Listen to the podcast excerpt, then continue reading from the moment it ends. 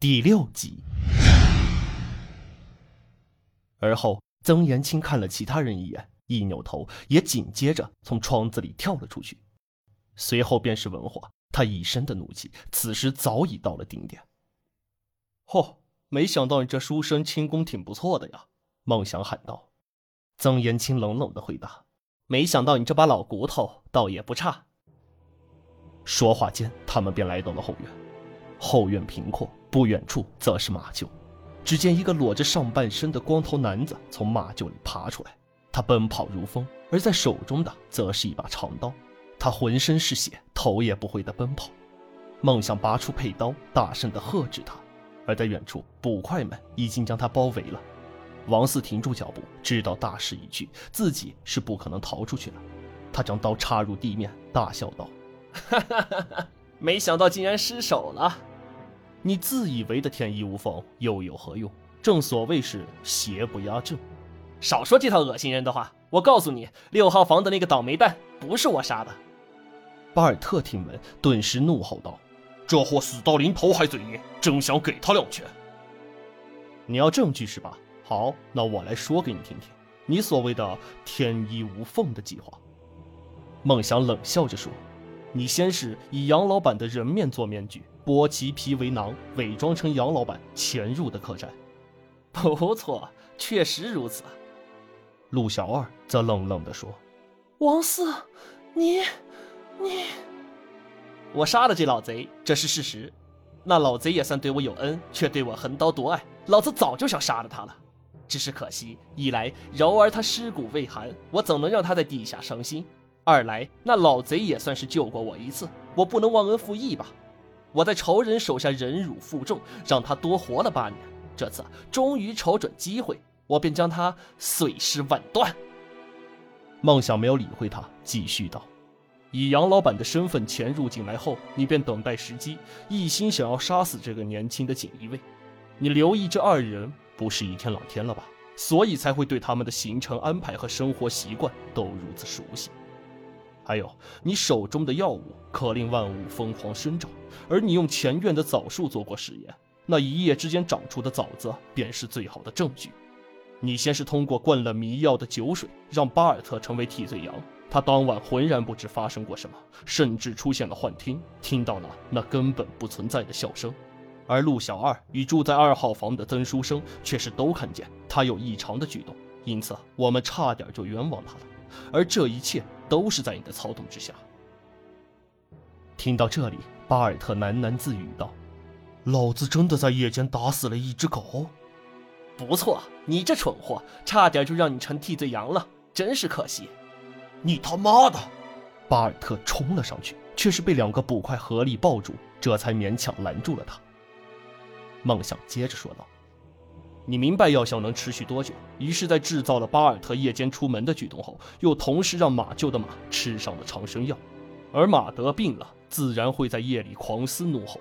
你事先便得知文大人有多年睡觉不关窗的习惯，他放心不下自己的马，预料到了他一定会出去。”显然，这时候你已经准备好了药物与刀，只待收取六号房里那个年轻人的头颅。就这样，你得手了。而屋里的门窗是封死的，又恰逢大雨，张渊听不见外面的声响。而整个客栈的二楼只剩下二号房的曾延青，隔着这么远的距离，他自然是听不见里面发出的声响。之后，你让张渊喝下药，他没有了反抗之力，你就杀了他。而以你的刀法，先用药让他痛不欲生，再切割他的头颅，简直是易如反掌。随后你杀了他，并带走了他的头颅，神不知鬼不觉的。最后你又算准时间，那是文大人回到二楼的时间。以你的刀法，我想你肯定在这时就已经将张渊的脸切了下来，做成了人皮面具，就如同杨老板一样。而张渊的头颅则被你从四号客房的暗道里扔了出去。王四的脸色变得越来越难看，不过他冷笑着，眼睛死死地盯着面前的文火。文火同样盯着他，涨红着双眼，握紧了手中的剑。孟想顿了顿，又说道：“是了。”就在这个时候，文大人回到走廊，发现张渊，也就是你，王四，在黑暗的走廊中，你穿着事先准备好的深色衣服，又戴着人皮面具，轻而易举地邂逅了文大人，让他觉得当时张渊是没事的。直到今早，你身上裹好肉块，返回杨老板，并第一个发现了尸体。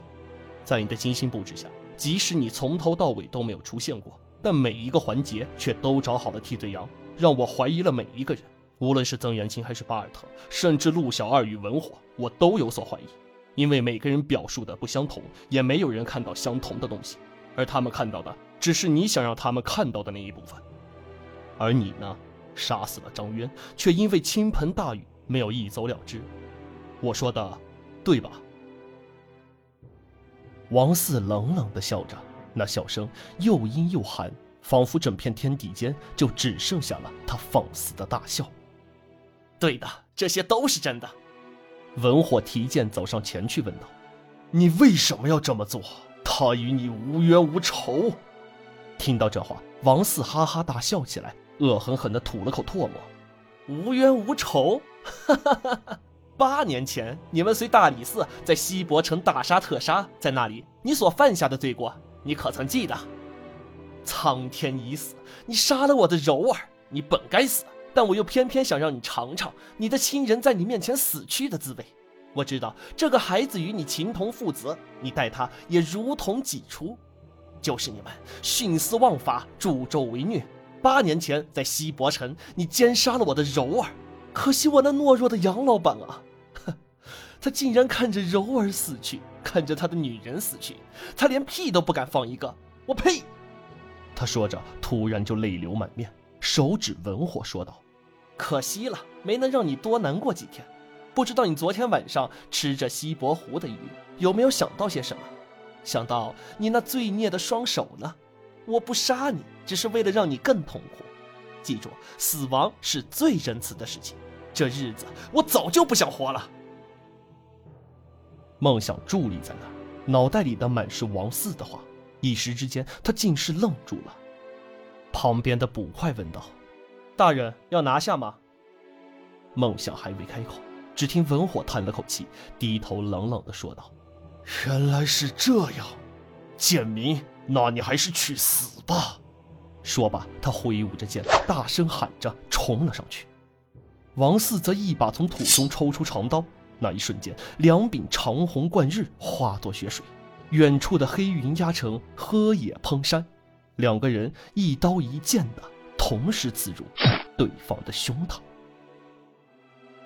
王四惨笑道：“你终于死了！”哈哈哈！呃，他一口唾沫吐在了锦衣卫的身上，可惜了。直到太阳快要落山时，梦想走到院前的枣树面前，发现它们已经枯萎了，而地上则是无数腐烂的果实。药效加速了它们的生长，却也带来了快速的死亡。枣树如此，人也如此。马厩里的三匹马很有可能即将死去。梦想在枣树旁边看到了曾延青。我一直想问你，你的手是怎么了？曾延青举起右手，解开了纱布，这只手已是千疮百孔。